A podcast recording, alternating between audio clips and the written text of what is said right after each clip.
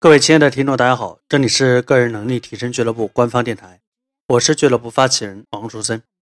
如果你过去一直在关注我们电台的节目，或者是说你是我们的付费客户，那么你一定知道老王曾经非常明确的提出过一个事情，就是大家在自己的日常工作、生活、学习中一定要学会做记录。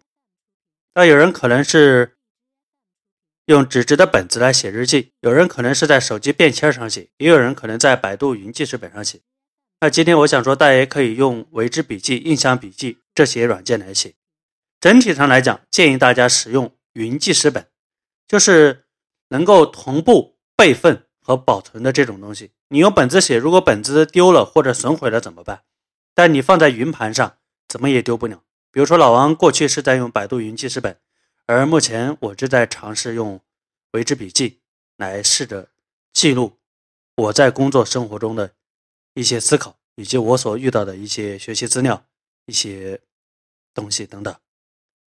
比如说，你听完这期录音，哎，你这期录音有一个什么收获？你可以在你的记事本上写下录音的标题、主播、时间，然后你的收获是什么，然后再给它加个标签。那以后你调取取这些东西来。就会非常的快，非常的好用。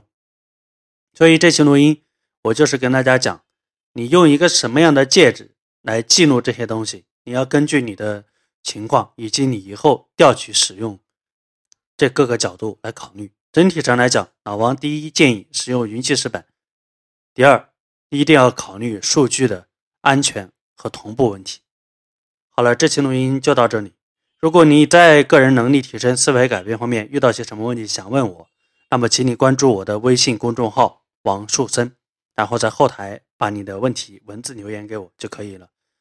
王树森三个字怎么写呢？三横一竖王，树木的树，森林的森，没错，这就是我的微信公众号。